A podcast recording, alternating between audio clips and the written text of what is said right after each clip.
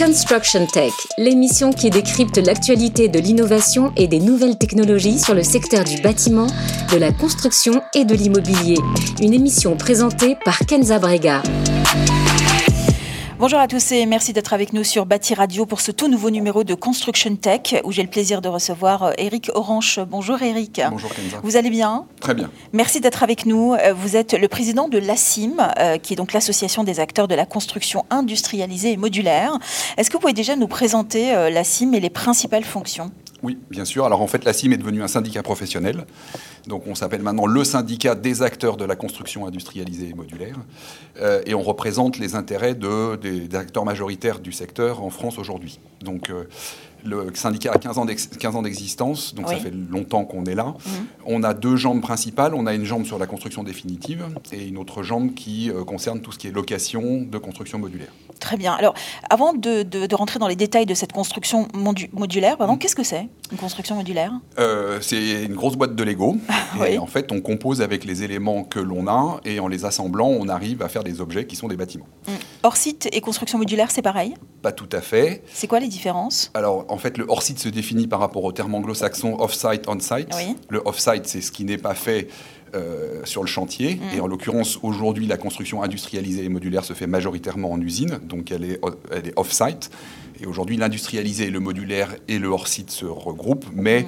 tout le hors-site n'est pas forcément industrialisé ni modulaire. Mm. On en est où en France euh, au, sujet de, de, la construction modulaire par rapport à d'autres pays européens? Alors, on n'en est pas très loin. Euh, on est dans la prise de conscience de la possibilité qu'un mode de constructif complémentaire puisse émerger. Mmh. Euh, donc on est loin derrière les Allemands, derrière les Anglais. Et bon, on a quelques freins culturels et quelques freins institutionnels mmh. qu'on est en train de lever. Donc il y a des freins culturels. En France, un architecte dépend du ministère de la Culture. En Allemagne, ça dépend du ministère de la Construction. Euh, on a un organisme qui s'appelle le CSTB, qui hmm. régit les règles de construction en France. Donc aujourd'hui, on a de bons contacts avec le CSTB pour rendre le mode constructif normal, complémentaire. C'est vos partenaires en quelque sorte? Absolument, oui. oui, Depuis qu'on est un peu plus visible que ce qu'on était il y a encore 3 ou 4 ans, le CSTB hmm. nous a approchés pour euh, mettre en place un signe distinctif de qualité qui certifie euh, le niveau de qualité mm. euh, du bâtiment modulaire, du bâtiment industrialisé et modulaire. Mm. Vous pouvez nous expliquer en quelques mots euh, et, de façon pas trop technique, c'est quoi le système constructif du modulaire? Alors en fait, on assemble des éléments en 1D, 2D ou 3D. ces éléments, on les assemble plus ou moins partiellement dans une usine et on termine plus ou moins partiellement sur chantier. Mm. Donc le degré de finition peut varier en fonction des modes constructifs. et après, on est multimatériaux. Donc on accueille à la fois de l'industrialisé ou du préfabriqué bois, métal ou béton, euh, même si aujourd'hui le syndicat regroupe majoritairement des acteurs du métal. Mm. Mais la construction, et j'allais dire la construction bois, est plus orientée sur le 2D que sur le 3D, et la construction modulaire euh, métallique est plus axée sur le 3D. Mm. La révolution à ce niveau-là est en route en France? Alors la révolution, elle est en route. Je pense que c'est plutôt une évolution qu'une révolution. Euh, bon, on n'est pas forcément obligé du passer vers table rase. Aujourd'hui, on se présente plutôt comme un mode constructif complémentaire avec mm. des atouts et on n'est pas là pour remplacer l'ensemble de la filière. Donc mm. aujourd'hui, on va représenter 1% ou 2% du marché.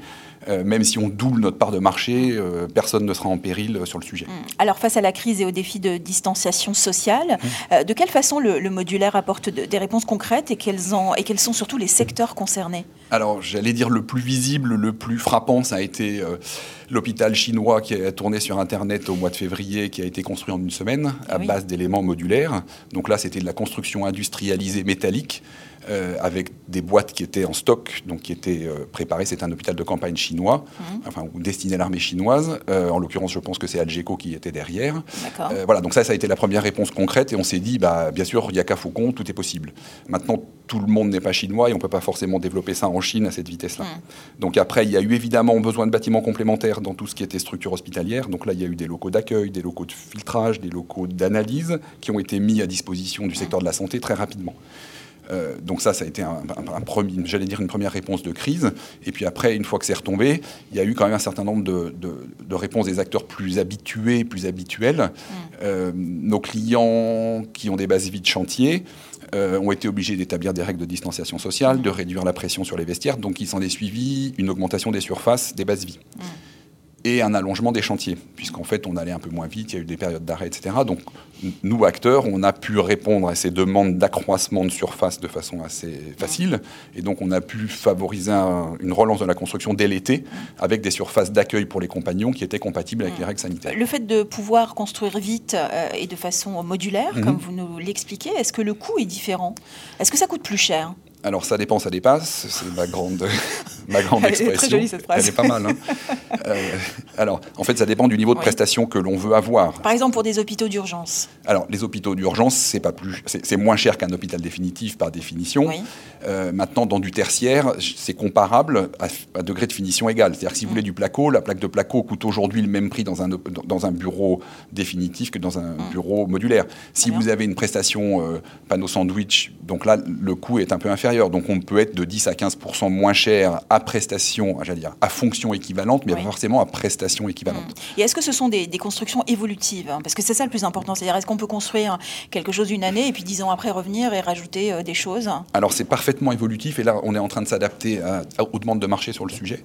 Donc l'évolutivité de nos solutions, elle se voit déjà par la location, puisqu'en fait on a beaucoup de clients, même dans le tertiaire, qui font évoluer leurs besoins en ajoutant des modules ou en retranchant des modules sur une base vie, sur un bureau, sur une école. Et donc en fait, on est parfaitement modulaire dans, la définition des surfaces et du besoin du client qui peut évoluer.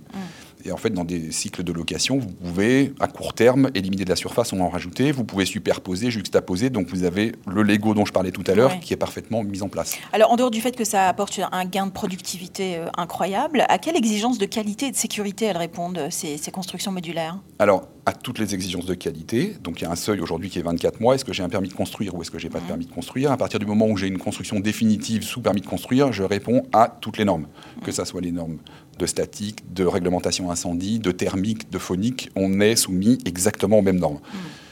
C'est pour ça qu'aujourd'hui, on ne comprend pas l'ostracisme qu'il peut y avoir en disant non, c'est de moins bonne qualité. Absolument pas. On respecte toutes les normes.